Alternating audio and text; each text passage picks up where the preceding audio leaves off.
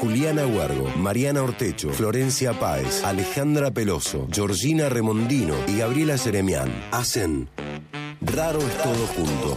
Un programa de humor e investigación sin ninguna pretensión.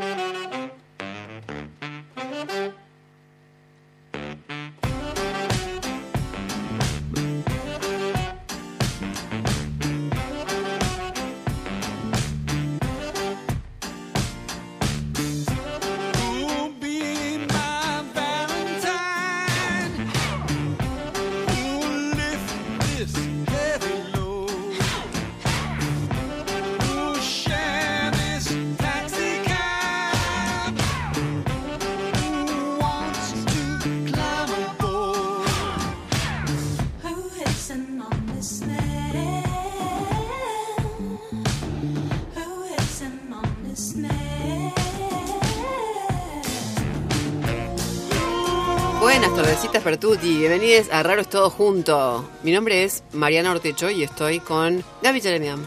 Buenas tardes. Buenas tardes a todos. a todas, todos. Está, está como el clima. está como el clima de la época, está con clima electoral. Claro, ah, bien.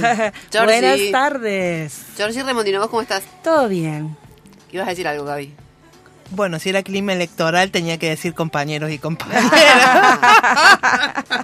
y no anticipas nada con eso. ¿eh? No, no. No adivinamos nada con eso. Pregunta, que pregunta para la audiencia, a ver. Ahí va. Ahí va. Bueno, muy bien. Che, saludamos obviamente eh, a Roti Bustos que está con nosotros acá, Tony Peralta que está en controles. Hola, Luli buenas Jaime, como tardes. siempre. Soy un guía explorador. Ay, no, me muero. Me muero. Te extrañábamos, Tony. Te extrañamos. Bueno, eh, está con nosotros como siempre Luli Jaime en locución, Sabri Bustos en servicio informativo y Zulma Capriles en musicalización. Che, bueno, como siempre también mencionamos que nos acompaña Centro Científico Tecnológico CONICET Córdoba por eh, segundo año. Muy orgullosas de Elio. Bueno, hoy tenemos un tema, che, que la verdad, a ver, creo que me interesa de forma particular, pero porque sé que es un tema que nos interesa en general. Eh, vamos a hablar hoy de las encuestas, la instru- la- el instrumento de encuesta, ¿no es cierto? Aprovechando que estamos con toda la especulación, porque estás que lees una, salió una nueva, salió una nueva. Decís, ay, no, ¿por qué la leí? Ahora no, no, no quiero ni comer. Ahora no duermo. Ahora no duermo. Eh, después agarrás, lees otra de otro medio y decís, bueno, ahora no me despierto más porque más bien me meto en la cama y no salgo ni a tiros. Bueno, todo esto nos va pasando porque eh, estamos expuestos ante las, los resultados de las encuestas, que además son muy cuestionados últimamente. Porque parece que eh, le vienen pifiando lindo. Después salen los consultores a decir, no le pifiamos, sino que ustedes les interpretan mal. Sí. Sí, hubo una cosa particular en las pasos anteriores y y en esta, ¿no? Con el tema de las encuestas. Estuvieron bajo la lupa, Claro. ¿sí? O sea, bajo la lupa están siempre, porque de alguna Sí. manera antes de las elecciones, pero después de las elecciones, digamos como que se los acusa, ustedes fueron los culpables de todo esto. Claro.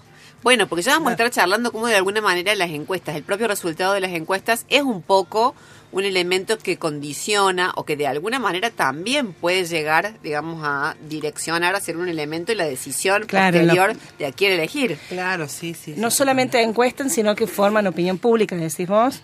Claro, exactamente. Sí, como que se juegan muchas cosas ahí. Ya vamos a ir tratando de entender algo y por supuesto vamos a charlar con alguien que sabe mucho de esto, como siempre, para que nos diga cuántos pares son tres botines. Claro. Que es una pregunta que además me, asalta las... haces. Sí, sí, porque imagino que justamente alguien que esté en el tema estadística este, está, Te lo va a decir posta. está en condiciones de responder. bueno, che, ¿tenemos premios hoy? Sí, tenemos premios. Vamos con la fábrica de plantas que nos regala un árbol nativo. Lo encuentran en Instagram como arroba fábrica de plantas. Y Piedemonte también te regala un voucher por mil pesos para usar en su tienda de productos de origen. Los encuentran en eh, Instagram como arroba pie.d.monte y en Avenida Ticera 790 en el talar de Mendiolaza, igual que la fábrica de plantas. Recuerden que tienen que mandar mensajes al 351 30 77 354 o a nuestro Instagram, arroba raro es todo junto. Perfecto, buenísimo. Cuando decimos premios, en realidad cuando yo digo premios estamos hablando de premios por haber nacido. O sea, no es que hay que hacer Claro. nada, digamos, es existir. Bien. Sí, sí, es mandar un mensaje. Y es mandar un mensaje. Es Qué bueno que lo digas, porque de repente me pongo muy abstracta y ya no se entiende Muy nada el existencialista, programa. claro. No, Bien. tienen que eh, hacer un pequeño esfuerzo que es mandar un mensaje con el nombre Muy y los cierto. últimos tres números del DNI. Muy acertado, muy acertado. Me gusta, siempre atenta. Che, eh, bueno, a ver, problemas metodológicos de la encuesta. Primer pregunta que me surge. Sí. ¿No responde un poco el resultado final? eh, ¿No responde un poco a quiénes son los que están dispuestos a responder? Digo, Sí, vos sabés que, eh, que em, indagando un poco en el tema, los especialistas señalan esto que, que en realidad los problemas que están teniendo las encuestas últimamente tienen que ver con los no contesta. ¿cómo- Claro, los indecisos. Claro, lo los que finalmente con- participan, responden, pero no tienen una posición tomada, entonces ponen o no sabe, no contesta, o indeciso, o depende, de acuerdo a las opciones que te ofrece la, la pregunta. Porque estamos hablando de una encuesta que en algún momento te dice a quién mierda vas a votar. Sí, Claro. o te da una serie de opciones cerra- muy cerradas, eh, entre, entre las cuales está la opción no sabe, no contesta. ¿Pero son explícitas o te dicen, por ejemplo, qué te gusta más? ¿El pelo abultado? Suponte, ¿entendés? Como que te dice, o te dice Javier Milei. ¿Me explico? No, Claro. sí, lo del ¿Qué pelo abultado no sé, pero los, los candidatos sí son nombrados. en ¿Son la- nombrados? Sí. Y hay, y hay, hay gente En que la- hace la encuesta y dice no sé. Claro. Claro, o a ninguno. O pero ese no lo tenés que tirar a la basura si O el vos depende. el encuestador. Yo se la tiro a la mía. O el depende, ¿no? Depende. Digamos, hay Ah. algunas que dicen, bueno, votaría tal cosa en tal situación, tal situación, tal situación, depende. Cuando te contesta, muchos depende, no tenés mucho que decir, no tenés mucho que informar. Claro, pero ese es como si... Entonces, nula. Claro, es como el no contesta, el no sabe. Yo lo que, claro, yo lo que me, me refería es que, por ejemplo, puede llegar a ser que alguien, eh, suponte, eh, que sea más propenso a responder una encuesta la persona que está más caliente. Sí. Ah, Enojada, me Depende- refiero. Sí, depende, que, claro, Ahí qué tipo de calentura. Mira, ahí No, no, que está más... No, no. Mira, para. No depende. Todo Sí. depende, claro. razón. No, mira, yo te voy a tirar un tip A ver. de encuestadora. Imaginemos que vos sos una encuestadora. Bien. ¿Viste? Y vos decís, no Capacítame. quiero, quiero, quiero evitar los casos de los no sabe, no contesta, o las encuestas telefónicas que no te responden, no te atienden, no te cortan. ¿Qué hago? Me compro que un hacer- arma. No, no, no, tenés que hacer como mi cuñada. A ver. Mi cuñada trabajaba en una encuestadora en Buenos Aires Bien. y le pagaban por encuesta Ajá. respondida. Entonces ella tenía distintas estrategias. Primero, la voz sensual. Para, ¿lleva DNI? No podés inventarlas. Lleva No, no podés, no podés inventarlo. Bien. Ahí va, ahí está tu cuñada. Ahí está tu cuñado, mira. ¿no? Entonces, primero la voz sensual. Entonces ella tenía toda una preparación para, Sí. hola, ¿qué tal? Ay, no te puedo creer. Necesito que me responda, por favor, esta encuesta. Una cosa así. Qué y la segunda, y la. Sí, segunda. Ya- Tony. Yo lo- sí. lo Tony Yo lo sí, contesto, yo Sí, contesto dice. y la Tony. otra estrategia, A más ver. heavy, era que como le respon- eh, le sumaba plata, digamos, ingreso por encuesta respondida, ella contactaba a conocidos y familiares y los llamaba. Sabiendo lo que iban a decir. Y sí, incluso les decía, a algunos les decía que alterara la edad, porque viste que hay rangos para las encuestas. Entonces vos, sí, Oh. no. Uh. Si suponete vos ten- tenía, que- ella tenía que relevar chicos de 16 a 18, si tenía 20, le decía, vos decirle que tenés 18. La pregunta que te quiero hacer es la siguiente. ¿La comprometés a tu prima si decís para qué tipo de entidad trabajaba? No, no es mi no es mi prima, es mi cuñada, Ah, peor, porque es familia política. Pero la verdad es que no me acuerdo en este momento. Bien. Pero puedo averiguar después en el transcurso del programa a ver qué me dice. Pero era como una tercerizada. Ella trabajaba Claro. como una especie de Ah. call center. Ah, bien. Y le, le llegaban campañas que tenían que ir, eh, que tenían que... Pero lo de la voz sensual también es un problema, porque si es extremadamente sensual, de repente ella con esa voz tan este, seductora le dice, ¿y votarías a mi ley? Y Y, otro y dice, sí, te dice. Y sí, dale, votemos mi ley. ¿Entendés? Como, Sí. como yo he contado, como Claro. me pasaba a mí en la peluquería, del Sí. peluquero sexy, que me decía ahí, y hacemos nutrición, y como él era una bomba, era, dale, dale. Hoy decía Negri, esto necesita necesita también un baño de luz. ¿Hacemos? Sí. y de oscuridad también. De lo que sí, apagar la luz, prendela. Vamos con todo.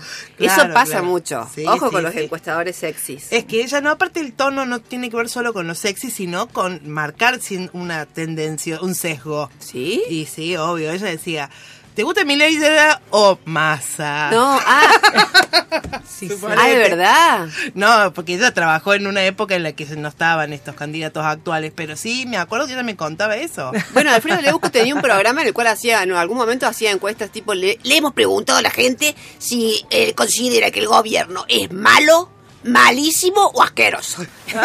No soy un producto de las encuestas. Ahí está. Y la gente dijo, eh, la gente dijo asqueroso, no, no he sido yo. La gente ha dicho asqueroso. Muy poquita gente piensa que es malo. Ah, dale, Alfredo. Es tremendo. O sea, Sí.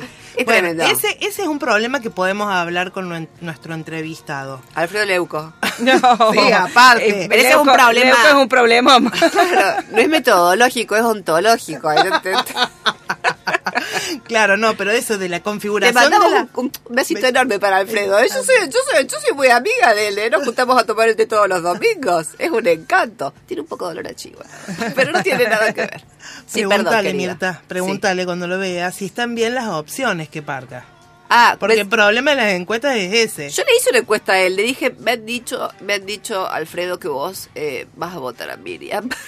vas a votar a Miriam Breckman. Me eh, porque me han dicho que él en el fondo es re zurdo.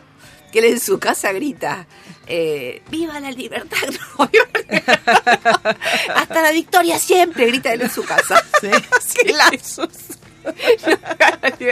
No. Mira mi inconsciente no me deja hacer un chiste. No te deja. Sobre Alfredo Leuco. No, dicen que él, que él en la casa es re zurdo. En, la casa, en su en fuero el patio interno. del fondo es, pero... Claro, en el fuero interno. Sí, es Camilo Cienfuegos. y conforme va llegando a la fachada, se va poniendo Claro, justamente claro. más fachada. ¿Te das cuenta cómo es el proceso de Leuco? Bueno, no sé por qué nos fuimos por ahí. Che, ¿no es, eh, ¿no es cierto que eh, las pasos salieron un poco como hacer la gran encuesta? Como fallaban Claro. mucho esta cosa, digamos, de las consultoras, que mal que mal al final siempre van como con un segmento muy limitado. Porque Claro. por más que vos hacías una, una encuesta, una consultora grosísima, que, que labura con, con fuerte guita, no podés hacer la encuesta a toda la población. Siempre manejás algún criterio de muestra. Claro, dice que sale carita la encuesta de las pasos. Eso nos dice Tony. Sí. Claro, nos sale cara. Nos sale claro, cara. nos sale- Y además le salió mal para mí la idea de que de anticipar, porque la gente ahora tiene un voto muy especulativo. ¿Viste que Claro, sí, Es totalmente de acuerdo. Hay gente que te dice, yo ahora lo voté, ponele a mi ley para que le saque peso a Bullrich, pero ahora en las próximas votos quien yo realmente quiero que es eh, Sí. Bregman. Pero como sé que no va a estar en el balotaje, ahí lo voto más. Vos decís, mierda, a la Estoy dale". un poquito confundida. Hay gente que te hace esos recorridos así. Pero no, a mí no me, no me disgusta tanto eso. Porque es un voto estratégico. Es un voto que finalmente es racional. Prefiero que sea eso y no, yo lo voto en mi ley porque... No, Gaby, Yo yo- lo voto porque quiero que se prenda fuego todo. No, yo estoy de acuerdo con vos. Lo que digo es que justamente salió mal lo de las PASO como un instrumento que puede leer lo que va a pasar porque al final lee en realidad la, la muy buena capacidad eh, Estratégica, especulativa. claro, Claro, Excelente, ahí sí, sí, sí, ahí entiendo. Claro, Claro. sí, Sí, es la sí, diferencia entre una y otra. Exacto. Mm. Bueno, el problema de base que se le ha criticado siempre, digamos, en términos metodológicos de las encuestas, es que aparece con unos sentidos, unas categorías predeterminados, ¿no es cierto? Claro. Sí. Es lo que le criticamos al censo, ponele, que te dice que sos varón, mujer, y hay un montón de gente que ya no se siente necesariamente varón Es- o mujer. Claro. Que tiene ganas de poner otra cosa. Claro. Y la encuesta te dice que lo pongas así, carajo. Sí. Esa es la crítica metodológica fundamental. Sí, además no solamente con esas cuestiones, sino con la instalación de los temas acerca de lo que se pregunta. Claro. Ahí está. Quizás vos decís, eh, le preguntás a la gente sobre, no sé, dolarización y mm, no tiene una opinión formada al respecto. Pero ya instalaron el tema con solo preguntarle. Claro, entonces Bien. forzás a que las personas respondan algo sobre lo que no les interesa o sobre lo que no tienen opinión formada, Claro. ¿no? Además está el, el asunto, digamos, de considerar siempre que es una opinión que está tamizada o está, digamos, está condicionada por la conciencia de que te está escuchando una otra persona. Claro. ¿No es cierto? Creo o sea, que- hay cosas que vos no te animás a decir, Claro, sí, en una sí, encuesta, sí, ni en una entrevista en profundidad, ni que te chupen, ni que te den siete whiskies, ¿entendés? Te tengan... un- Pero qué problemón, ¿no? Digo, estoy pensando, porque digo, en, por ejemplo, en psicología social siempre se hace una diferencia entre lo que la persona puede opinar en su fuero interno y aquello que explicita en su fuero público, digamos, ¿sí? Sí. Entonces, vos sabés que en una encuesta, por ahí, bajo ese condicionamiento, puedes llegar a opinar lo que opina públicamente. Sí. Pero en las urnas, si después además vos va y vota estratégicamente, Claro. digamos, entre lo que pasa internamente, lo que opina públicamente y lo que hacen las urnas, tenemos un- una mezcla, Claro. ¿no? Que nos permite como hacer pocas predicciones. O sea, eso es lo que necesitaríamos, digamos, una buena dosis de LSD y Sigmund Freud ponerle Claro, al lado. ahí, largar, ca- largar. claro, porque ya no es imposible acceder, digamos, a lo a que nuestra- puede suceder, digo, que puede suceder, ¿no? Entre lo que uno opina públicamente y lo que en su Claro. Fuero interno opina. Bueno, en términos metodológicos, para llevar también de- un poquito la reflexión, digamos, la cuestión metodológica, es interesante porque la metodología cualitativa de alguna manera surge un poco como alternativa a la propuesta Quanti para poder estar más cerca de eso desde una perspectiva comprensiva, ¿no es cierto? Que se acerque más a los sentidos que provienen de los sujetos que abordados, digamos. Eh, pero es interesante, es un referente que muchas veces hemos mencionado acá dentro del campo de la cualitativa, Norman Densing, que ha dicho eh, repetidas veces que tampoco se puede esperar ingenuamente de las entrevistas eh, en profundidad ni de las entrevistas performativas, estas cosas que hacen ahora como más teatrales y qué sé yo, muy de vanguardia tal. Eh, no se puede esperar nunca asomar a la, al, como si fuera una ventana al mundo interior de la otra persona. O por lo menos no es su totalidad. No, él más bien propone entenderlo como una puesta en escena que hace la persona frente a bueno, que digamos la data que uno puede relevar es que la otra persona esté eligiendo decir sobre sí mismo Claro. frente a vos, Claro. pero que eso no tiene para nada una correspondencia con lo que esa persona realmente piensa, siente, ¿no es cierto? Entonces, digamos, metodológicamente tenemos problemas Claro. Por eh, todos lados. Por todos lados. Sí. Entonces, bueno, las encuestas frente a esto, claro, es un montón. Pero bueno, es lo único que tenemos. Es lo ¿Vieron las encuestas ahora, las de las últimas que salieron presidenciales? Digo, es lo único que tenemos porque, por ejemplo, mañana es el debate Sí. y estamos esperando que las que tiraron ayer cambien de vuelta. Después de mañana. Después de mañana. Claro. Vi, por ejemplo, una que dice que Mi- Milei tiene 34, Massa Ah, que 26, había subido, sí. Y que sabía, sí. Massa 26 Ya y Bullrich 25. Sí. Yo leo esto hoy, suponte, y lo que me pregunto, como todo el mundo que lo le- leyó, es ¿qué, ¿cuánto puedo confiar en esto? Ujú. ¿No es cierto? ¿Esto realmente es así? ¿Estamos, estamos en esa situación? Porque nos dijeron la semana pasada que Massa estaba en 30. Claro. Y se supone que todo el quilombo Insaurralde le bajó unos cuantos puntos. Bueno, digo, ¿qué t- al final tenemos, yo por lo menos tengo una reflexión crítica sobre la metodología, no sé qué, pero, pero estas encuestas, ¿cuánto podemos confiar? Claro, ¿cuánto se sostienen además en el tiempo si cambian con tan poquito tiempo? Ah, esa sí es otra cosa. Viste, con ¿No? el tema de Miley en, en las, en las PASO, dicen que en realidad la gente cambió de opinión respecto de a quién iba a elegir en las últimas 48 horas. Le dio cagazo, decís vos. No sé qué les dio, algo les dio, a un patatús le dio, no sé, no tomaron la patalgina, pero fue como un tra. Y la gente cambió, ahora de verdad no me acuerdo, algo me parece que sucedió en esos últimos días, Ajá. no me acuerdo. Bueno, ojalá sea para bien. También es cierto que hay votantes más sensibles, ¿no es cierto? Y más susceptibles al cambio, te quiero decir, hay un voto duro Claro. Sí, que no se mueve. que no se mueve y otro que está ahí como una Claro. veleta. Los indecisos, o, ¿no? Los que son Claro. más volátiles. Claro, o los más calentones. A mí me, no sé, es El- como- a ver. No, nada, siento que se juega mucho la cuestión, digamos, temperamental en estas elecciones. Viste que dicen estamos eligiendo sí. cada vez más por una cuestión emocional. Emocional. Que iba a decir, sí. obvio. Que, que es menos partidaria por ahí, o que, es, digamos, mueve menos la racionalidad, más esas cuestiones emocionales. Claro, Sí, Sí. yo por ejemplo siento mi emocionalidad, mi calentura flor de piel a medida que, por ejemplo, haces una encuesta digital Sí. y vas avanzando, ¿no? La primera pregunta, ah, no pueden ser tan hijos de su madre. Mira lo que me preguntan. Segunda pregunta, ah, no. Ay, pero Georgie, Ah, contanos pero un mira poco. esto. Y ya llego al último de la encuesta, re enojada. Ah. Pero mira lo que estás preguntando. ¿y te cambia el voto? Ponele, vos, vos Me empezás la enojo, encuesta. me enojo con el encuestador, me enojo con la consultora, me enojo. Bien. A mí me van ahí las, las emociones, ¿no? Cuando Pero veo- yo quiero que expliques una cosa, porque vos nos contaste que hay encuestas que están disfrazadas de, De test. test, Y no sí. lo entiendo porque lo pasa, lo, Georgie lo, le contamos esto, digamos, que nos están escuchando. Georgie lo pasó Sí. y yo no entiendo, o sea, eh, es un test.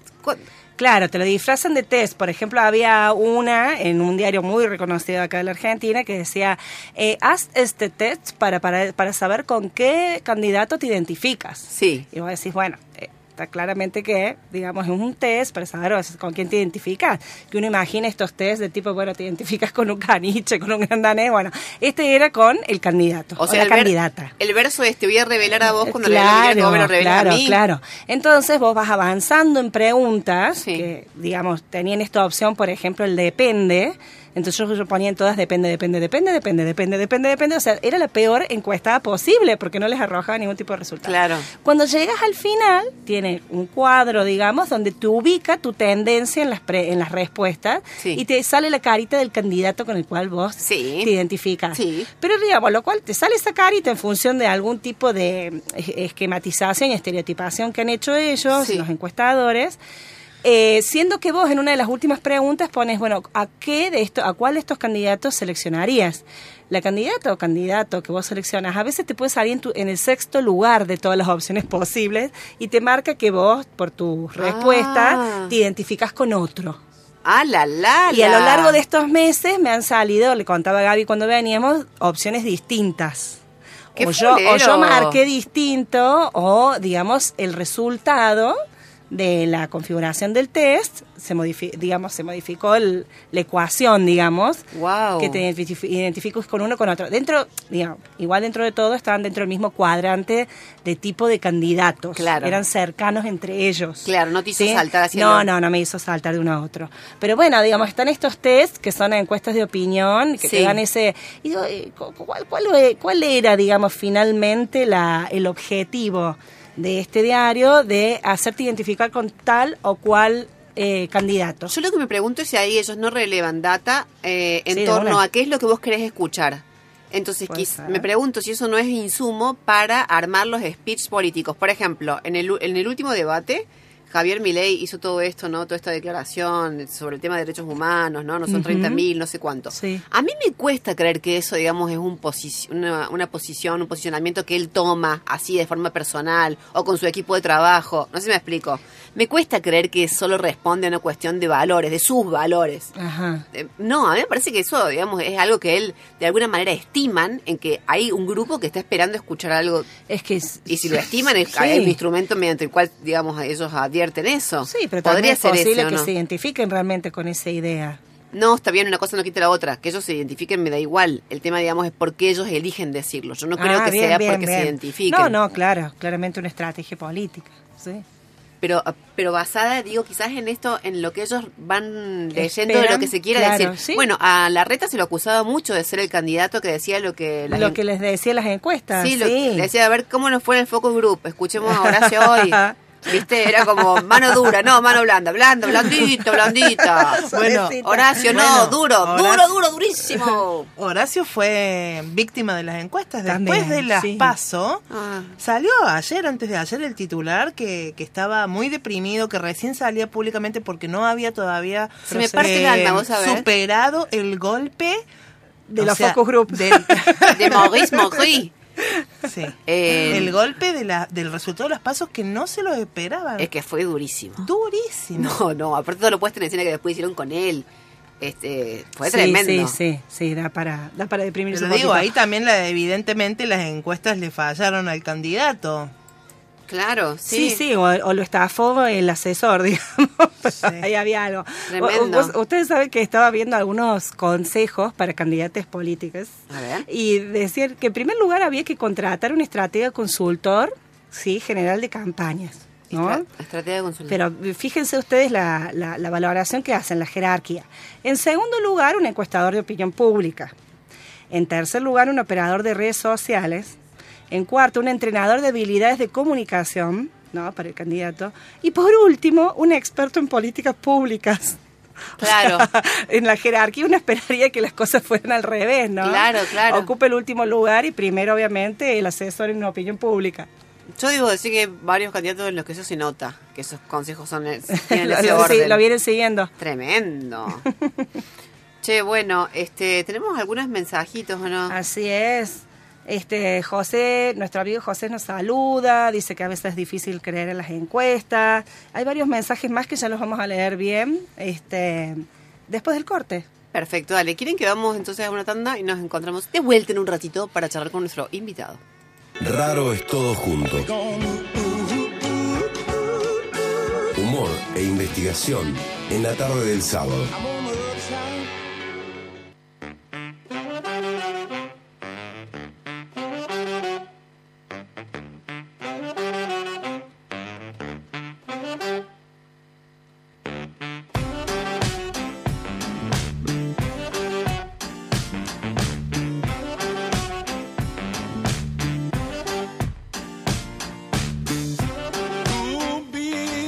Bueno, seguimos en este Raro es Todo Junto hablando hoy de encuestas. Estamos con un invitado muy especial. Eh, ¿Quieren presentarlo, chicos? Vamos. Estamos tarán, tarán. Ta, ta, ta, ta, Estás ta, hablando ta, por otro tarara, ta, ta. Estoy con dos micrófonos al mismo tiempo. Eh, nos está acompañando Eduardo Boloña. Es licenciado en psicología, magíster y doctor en demografía. Es docente e investigador de la Universidad Nacional de Córdoba y actualmente se desempeña como secretario de posgrado de la Facultad de Ciencias Sociales de la UNC. Wow, y a pesar de todo eso, él viene y charla con, la- con las chicas Sí. Junto. No, y además, además acaba de bajar de, de un avión. Ay, Dios. Ah, mira, no Estamos sabía. llegando, estamos llegando de las, estamos llegando de las jornadas de, de población. Bueno, muchísimas gracias por la invitación. Oh, gracias por Mariana, venir. Gracias. Eh, sí, eh, estábamos, estuvimos en las jornadas de población la semana pasada en Catamarca, en Salta. Eh, bueno, muy interesante, muy lindo todo. Pero recién me bajo, sí. Bueno, no, no, decí- no, no estoy decí que no te quedaba lejos el aeropuerto de la radio, por lo menos. Tal cual. Bueno, gracias Mira entonces por, por haber venido. Che, bueno, a ver, lo primero que, mm, que estaría bueno capaz eh, charlar un toque es encuestas para qué, cómo surge lo de las encuestas, lo del instrumento de encuesta. Bueno, sí, la, la- la encuesta es una técnica eh, al servicio de producción de información para conocer lo que sucede a nuestro alrededor, conocer superficialmente, de manera global, tener una idea aproximada. Bien. Es una técnica más que se complementa con otras, Bien, eh, pero conocer procesos sociales de manera agregada, de manera macro. Es un conocimiento parcial siempre, porque la encuesta lo que observa es un fragmento, un pedacito de, de- de un, de un conjunto más Claro. grande, y lo que busca es generalizar eso, darle, darle valor más amplio, darle este, valor hacia un universo. ¿no? Lo, lo- lo primero que hace falta es tener un universo definido, claro, y de ahí, entonces hay algunos errores que son propios de, las, de, la, de la técnica misma. Y otros errores que tienen que ver con la manera en que se administran, cómo se implementan, Claro. problemas de muestreo, problemas de no respuesta. claro. Hoy, por ejemplo, ¿dónde es que más se utiliza la encuesta? Porque hoy estamos pensando en la encuesta por el mundo de la política, pero se la usa en un montón de campos, ¿no es cierto? Sin duda, es una técnica muy difundida que cuando se aplica con todos los resguardos que, que se solicitan en, lo- en las metodologías en investigación social, es una herramienta útil, insisto, no única, claramente. Pero para aplicarla con los resguardos hace falta bastante trabajo previo en la construcción de los instrumentos, digo, de los cuestionarios, la forma de administración, la manera en que se seleccionan las personas que van a responder y qué se va a hacer con las personas que decidan no responder, porque que las técnicas de muestreo se utilizan en un montón de campos, no solamente en lo social. Claro. Pero cuando se trata de personas hay una, hay una decisión por parte de las personas de participar o no.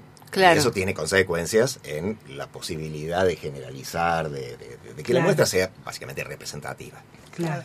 Y esto que decíamos, Eduardo, recién nosotros conversamos de esto de, de las últimas encuestas políticas que se han hecho que evidencian como fallas o un distanciamiento entre los resultados y lo que finalmente después sucede en las urnas, ¿se debe más bien al instrumento o al, a esto, digamos, cuál de los errores es el que a vos te parece que está prevaleciendo para eh, que se produzcan estas fallas en los resultados? Hay una componente de error que es perfectamente conocida y se la puede medir, que eh, tiene que ver con lo que suele presentarse, que es el error de, estimación, cuando dicen entre el 10 y el 15 o algo de eso.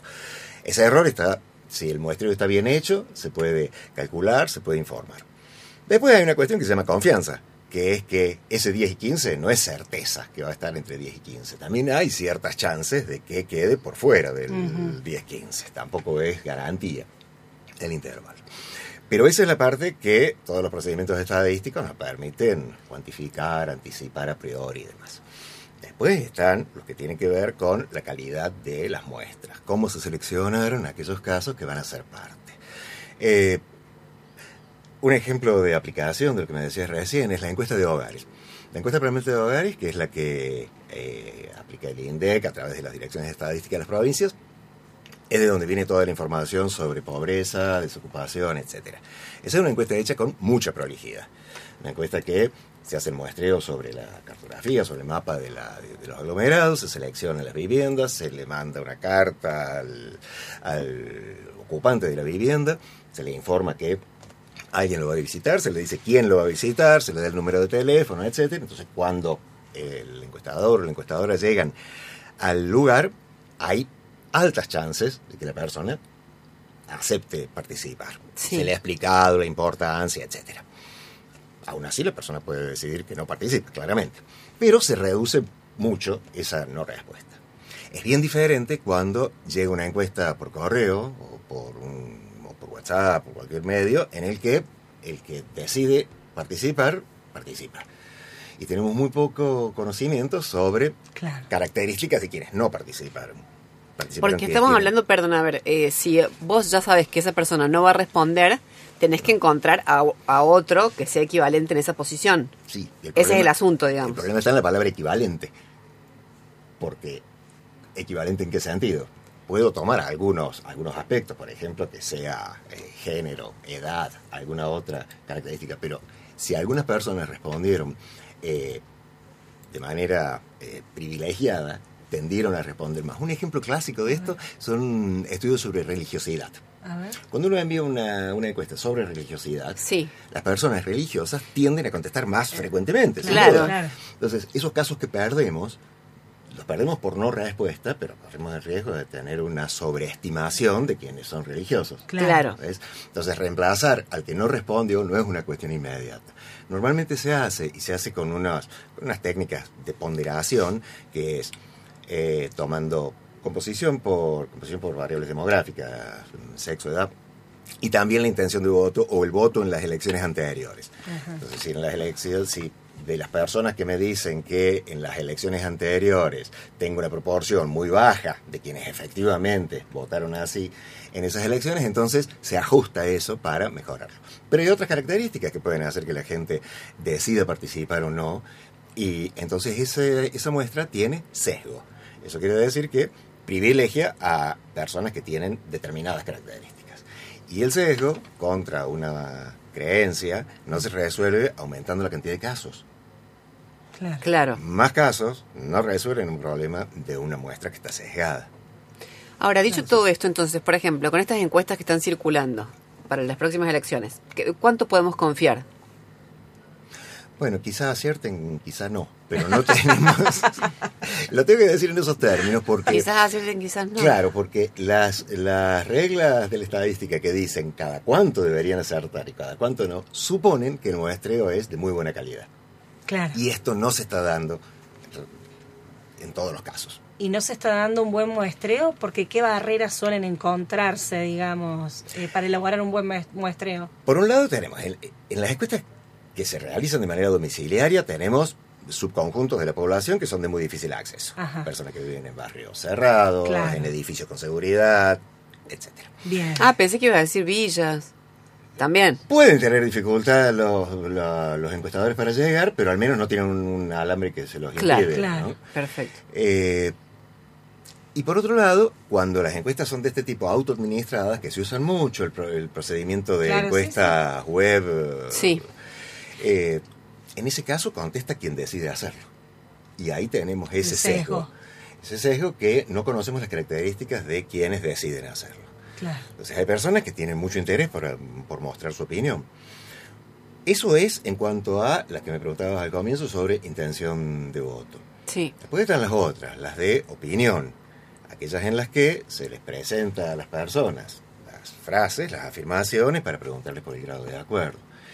Y allí también hay otro tipo de dificultades. Hay problemas como bueno, esto no, no- no tiene nada de nuevo, pero presentarle afirmaciones a personas que jamás han pensado en esos, en esos temas. Claro. A lo que decíamos, sí. Que entonces es bastante difícil que las personas digan, tendría que pensarlo más, nunca pensé en eso. Más bien en algún lugar se posicionan. Y si la respuesta es no sé, también hay otra cuestión de cuál es el tratamiento que se va a dar. Cuando se analicen los datos, qué tratamiento se va a dar al no Claro, sé. claro, si son los indecisos o te están Porque indicando suelen- otra información. Y hay algo de esto de que usan, por ejemplo, estos instrumentos para diseñar los discursos. Por ejemplo, ahora que estamos todo el tiempo midiendo y debates, o sea, como midiendo y generando discursos. Estos, eh, cualquier eh, mecanismo que sea de, de- de producción de información Sí. tiene efecto de ida y de vuelta. En cierta medida nos provee de información. Tiendo a utilizar mucho más la palabra construir la, información que recogerla, porque en realidad no está presente allí. La construimos en el momento en que vamos con una pregunta, Claro. que vamos con una categorización y decimos estas son las posibilidades de respuesta. Ahí hay como un acto como de, de violencia para, para, Y sí. para establecer este, la- la- el lugar donde solicitamos que la persona se ubique. Yo digo que es de ida y vuelta en el sentido que ese conocimiento puede ayudar, sin duda, a orientar una campaña, conocer cuáles son los temas de interés, cuáles son las posiciones de las personas. Pero por otro lado, también sirven para construirla a esa opinión, para establecer temas. Eh, cuando a las personas se les presentan ítems sobre los que no han pensado antes y algo responden, uno puede titular el 80% opina X o el 40% opina esto o está muy de acuerdo con esta frase.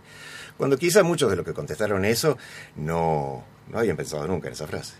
Claro. Entonces construye eh, opinión al mismo tiempo que la que de algún modo la captura para orientar campaña. ¿no? Perfecto. Es un proceso de, de ida y vuelta. Y todo esto que se dijo en su momento de que las PASO eran como una gran encuesta, que esa era en realidad como la intención. eh, No, la intención de las PASO no, no, no, no es esa, claramente. La intención de las PASO es que sean eh, primarias eh, abiertas. abiertas, claro, que, que- que permitan eh, establecer el conjunto de candidatos que van a quedar para las elecciones generales. Una gran encuesta en el sentido de que nos da una idea de cómo votará la gente eh, para las elecciones generales, pero una idea muy aproximada porque la, la- la intención de voto, como estamos viendo, es muy volátil, cambia frente a, a eventos muy chiquitos. Cosas muy chiquitos. Sí, Noticias de, de- Sí. de A la coyuntura, modifican digamos, la, la posición de las personas. Por otro lado están las personas que deciden eh, decir la verdad o mentir. Eso también es derecho de quien responde. Eh, hay situaciones en las que eh, quien contesta no, no quiere, prefiere no... No, No manifestar. de- de- sí, No no manifiesto. decirlo y, y- y dice otra cosa. Incluso a veces me supongo que también estará la posibilidad de que no es solo por mentir, sino por vergüenza. Por ejemplo, pensar en la encuesta de hogares, me parece que debe ser difícil a veces decirle a un encuestador cuánto realmente ganás si vos no te sentís del todo cómodo con eso que ganás. Por ejemplo. Sí, la, la pregunta por ingresos es una pregunta compleja que requiere mucho Claro. tratamiento posterior para poder... Ah, poder tratamiento posterior. Sí. Sí, que- sí, sí, sí, sí, porque hay mucha Que no cruzarlo con otras, con otras informaciones. con otras con otras características de los de los hogares para poder hacer estimaciones cuando no hay respuesta. Claro. Un procedimiento que se llama imputación. Se- Ajá. Se, se Se le asigna, imputa, se le asigna un valor eh, Dependiendo de las- acuerdo las a características un de su casa, características del, ¿no? del hogar. Claro. Claro. Bien. Claro. No, yo quería retomar algo que Eduardo comentó recién y esto de la volati- volatilidad.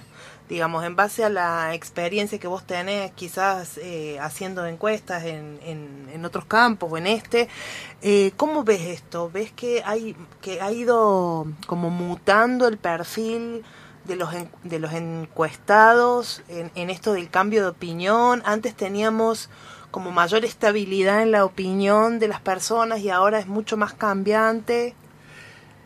Creo que eh, si teníamos estabilidad era porque el- la, la bipolaridad entre la- las dos posiciones que, duraron los últimos 10 años, eh, de algún modo eh, estabilizaban el terreno. Entonces se podía situar de un en un lugar o en otro y eso lo podía hacer un poco más predecible. Puede decir, hay, hay un núcleo duro en cada, en, cada, en cada extremo.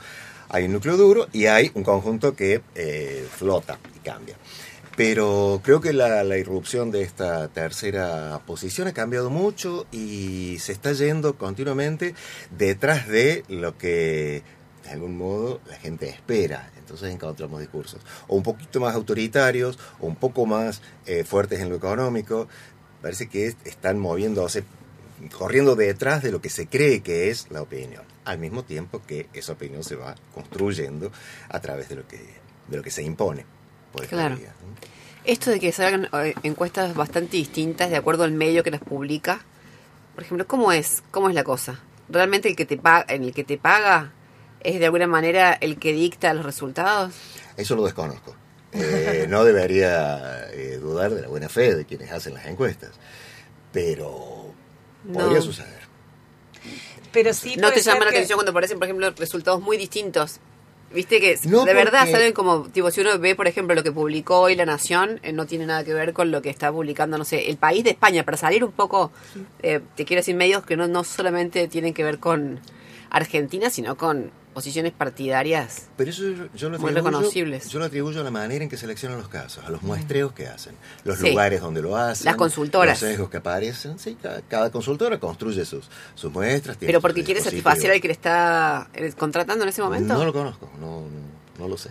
Pero Claro. sí puede quedar el resultado sesgado. Digo, lo que puede explicar que las diferencias sean muy grandes es que la forma en que construyen las muestras son muy diferentes. Tienen que ser eso, claro. Si lo hacen intencionalmente, desconozco. Claro. Claro.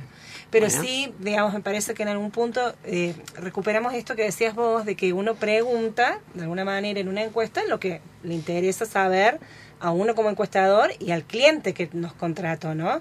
Y en esa pregunta siempre hay, digamos, una opinión que se puede llegar a generar al preguntar sobre un tema en particular. Eso sí, digamos, podemos afirmar que, digamos, Claro. el cliente de alguna manera construye digamos en ese en, en contratar a alguna em- eh, encuestadora y en este digamos generar estas encuestas construye sí opiniones o por lo menos genera una agenda no sé si construirá opiniones pero sí genera una agenda de temas en ese sentido sí el cliente interviene no En la construcción del instrumento, del- Claro. del cuestionario mismo, sí es posible orientar respuestas a partir de algunas preguntas preliminares, unas preguntas que vayan llevando hacia la posición política que se pretende eh, favorecer. Ujú. Digo, técnicamente es posible. bien Que lo hagan, no depende ya de, de quién hablamos Claro. Cuando charlamos con Pancho Tomarit sobre el Sí. tema algoritmos, eh, él nos explicaba, bueno, de una forma bastante compleja, pero que, a ver, recuerdo como que nos decía que básicamente en la campaña de Trump se habían como tipificado personalidades, no sé, como mil, mil y pico, si no me equivoco, dijo una cosa así, y a partir de esas personalidades, digamos, o tipos psicológicos que se, que se habían establecido en las redes, a partir de Facebook puntualmente, luego ha- hacían una campaña en la que presentaban a Trump en esas mil y pico de versiones. O sea, a quienes le gustaban más las armas, Trump salía calzado, al que le gustaba más no sé qué, los niños, Trump salía con un coro de no sé cuánto.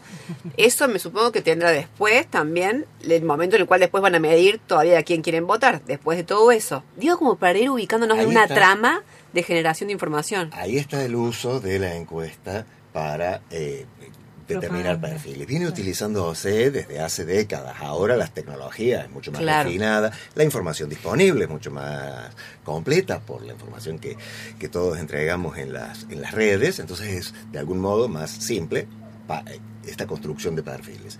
Y de algún modo decirle a cada subconjunto de población lo que eh, estaría alineado con lo que votaría. Claro. Sí, claro, eso perfectamente. Viable, pero no es nuevo. Lo que es nuevo es la posibilidad de construir una enorme cantidad de perfiles y de eh, orientar el discurso específicamente a cada uno de ellos. No, claro, yo lo que creo que es nuevo es este el darnos cuenta quienes no estamos en esos temas, ¿viste? El ir tomando conciencia de cómo hay de alguna manera toda una arquitectura, digamos, de construcción de esa información eh, y de esa conducta eleccionaria en particular. Me parece que eso sí es algo nuevo, digamos, de lo que estamos hablando. En el público en general, te quiero decir, quienes no estamos en esas...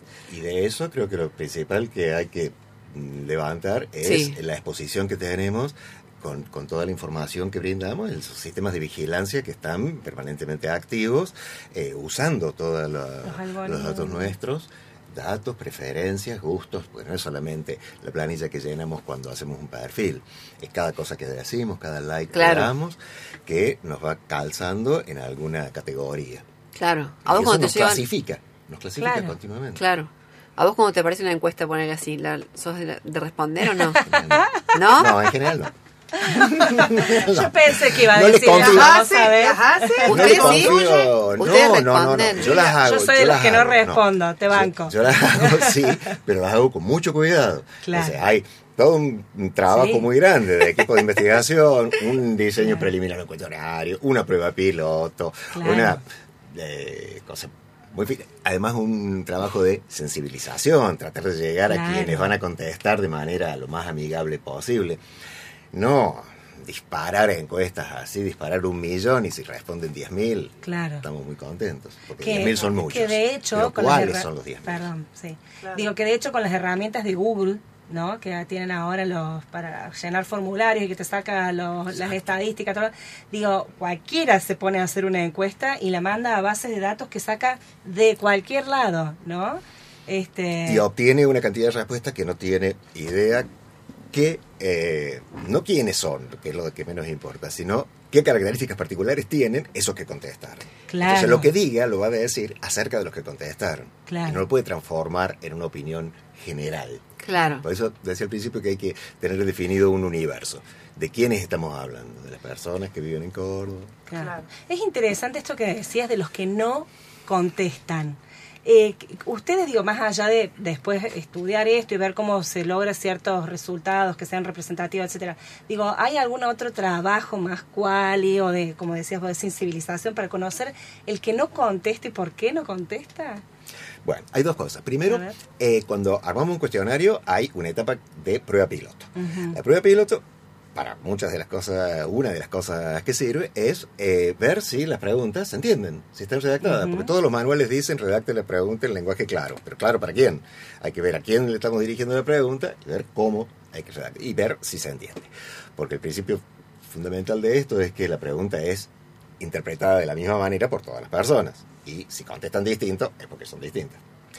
Pero si la entienden de manera diferente. Entonces, ahí, el, como la prueba piloto se administra en una condición más bien eh, más propia del contexto cualitativo, en el que hay mucha escucha, están participando quienes son eh, integrantes del equipo de investigación, no encuestadores. Entonces, allí es el momento de detectar si la pregunta se entiende o no se entiende, y los no sé para eso ayudan mucho, porque es un ambiente protegido, diría, eh, en el que decir no sé no, o no entiendo está más permitido. Cosa que en una, al momento de recibir un formulario o, o encontrarse con un encuestador es más difícil. Ahora, con posterioridad, una vez terminada la prueba piloto y administrada la encuesta, los, la- las categorías del no sé merecen un tratamiento. A veces, si uno encuentra una porción muy grande de los no sé, empieza a dudar de la, de la manera en que formuló la pregunta, hay algo raro en eso. También describir cuál es el universo de quienes no saben. Tienden a ser, bueno, personas... de- Con tales características. Exacto.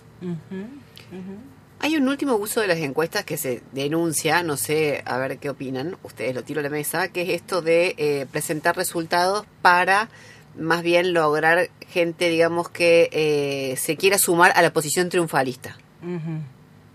A la posición triunfal, efecto en ese a partir sentido. de ser, obviamente, digamos, triunfalista. Eso, o sea, eso es sumarse a así. las mayorías, decís vos. Claro, como que una- se dice que las encuestas también muchas veces las pim, pim, las tironean de un lado para otro eh, en pos de decir gana tal, entonces la gente no pensaba votar a ese tal.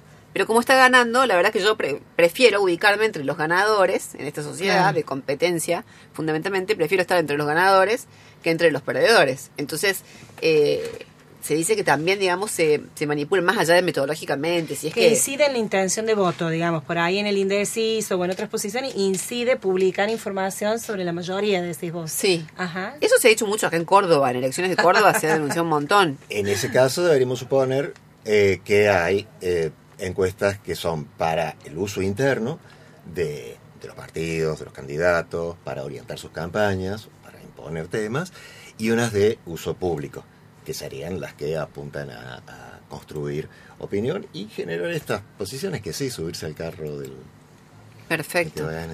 Agrego una última. Sí. eh, por el poco tiempo que nos queda, digo, estuvimos hablando en todas estas conversaciones sobre encuestas, sobre sondeos de las consultoras, pero las universidades también producen información, ¿no? Sí, claro.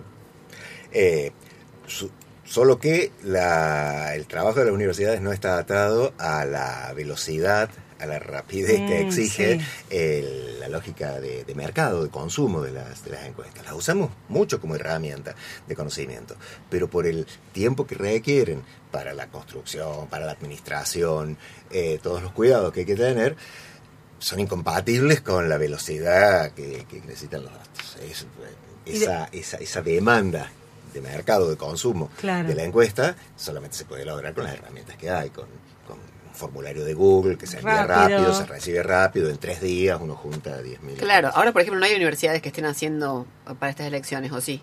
Sí, posiblemente lo haya. Yo desconozco, pero No he visto universitarias. pero me cuesta Publicadas creer- no. no, publicadas las he no digo, pero que lo estén haciendo. Me cuesta creer que no se esté investigando en semejante Sí. clima político.